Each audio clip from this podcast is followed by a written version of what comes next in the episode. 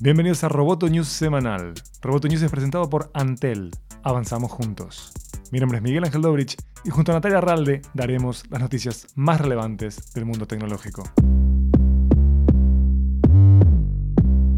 Facebook anunció que está trabajando en la creación de una página de noticias en su plataforma con el objetivo de apoyar económicamente al periodismo de alta calidad y confiable, según dijo su fundador Mark Zuckerberg. El CEO de Facebook adelantó este proyecto en un video difundido en su perfil en el marco de una conversación con el CEO del gigante alemán de medios Axel Springer. Según él, entre el 10 y el 15% de los usuarios de Facebook estaría interesado en un espacio para noticias de actualidad. No dio más detalles, pero dijo que espera desarrollar la herramienta con grandes grupos de medios.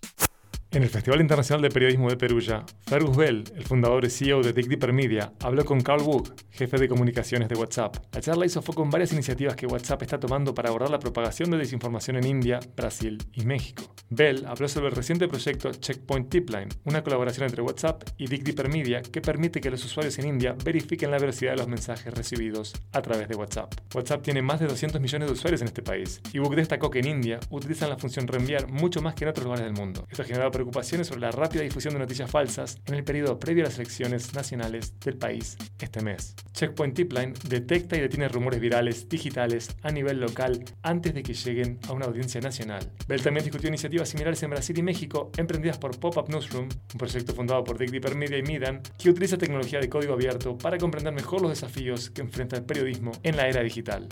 Apenas una semana después de su anuncio, el nuevo Consejo de Ética de Inteligencia Artificial de Google ya está en problemas. El Consejo tendría ocho miembros y su objetivo era considerar las preocupaciones sobre el programa de inteligencia artificial de Google. De las ocho personas, miembros de la Junta, una, el investigador de privacidad Alessandro Quisti, anunció que no participará. Además, un grupo de empleados inició una petición solicitando destituir a otro de los miembros del Consejo, Kate Cole James, presidenta de un grupo conservador que se se opone a las leyes de igualdad de derechos para las personas gay y transgénero. Estas dificultades en el inicio desnudan una apuesta muy poco alentadora de Google respecto a la discusión de fondo de la ética de la inteligencia artificial.